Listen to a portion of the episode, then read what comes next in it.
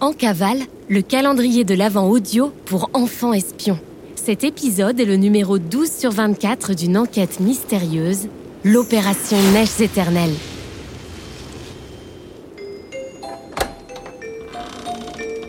En cavale, le podcast d'enquête mystérieuse pour enfants espions. C'est top secret On est en cavale On mène l'enquête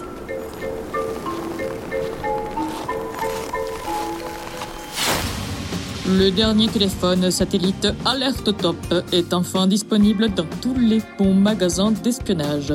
Alerte Top, le top du top pour les enfants espions en mission. Le bureau en cavale recommande chaudement l'alerte Top. Précédemment, dans Opération Neige éternelle.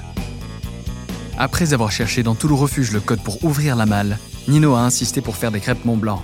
Il a utilisé une ruse très habile d'enfant espion pour dissimuler des codes secrets. Dans une recette. Le code dissimulé découvert en faisant les crêpes est le 2, 5, 2, 1, 4, 0. Va-t-il ouvrir la malle?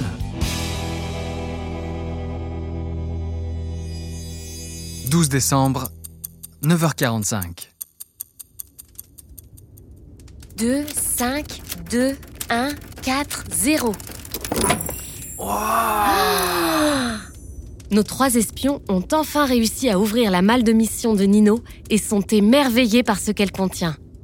Messieurs, mesdames, les enfants, ladies and gentlemen, voici le Guidoren 3000 Il est magnifique Et il sert... euh, à quoi au final? C'est une antenne d'une extrême puissance et d'une rare sensibilité.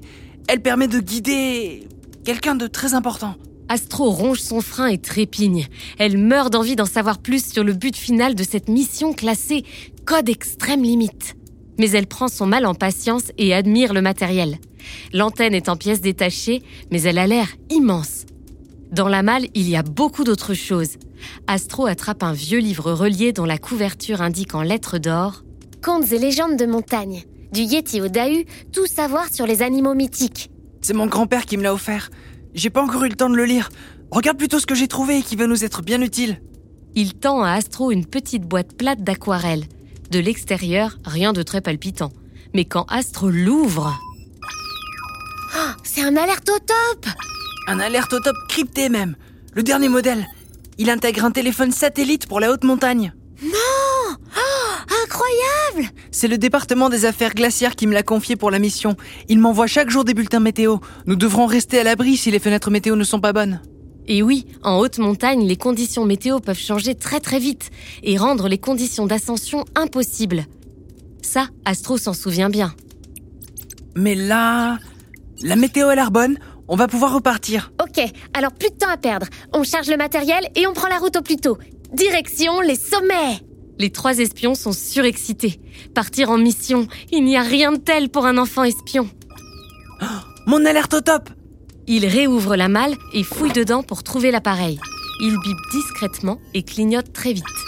Sur l'écran, un message s'affiche. Agent Nino, rappelez le 04 28 29 42 82 au plus vite. Vous avez un nouveau message top secret. Cette enquête s'accélère. Appelle vite le numéro 04 28 29 42 82 pour écouter le message qui a été laissé pour Nino. Nous pourrions y apprendre des informations capitales pour la suite de l'enquête. Et n'oubliez pas de mettre votre roue du temps à la bonne date. Bon courage et à demain pour la suite de l'enquête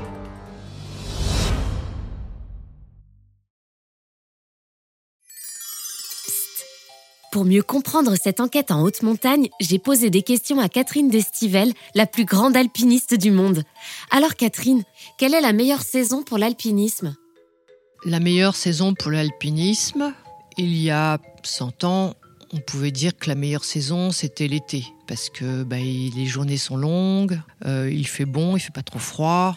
Aujourd'hui, l'alpinisme a beaucoup évolué et on peut dire parfois que l'hiver est aussi une très bonne saison.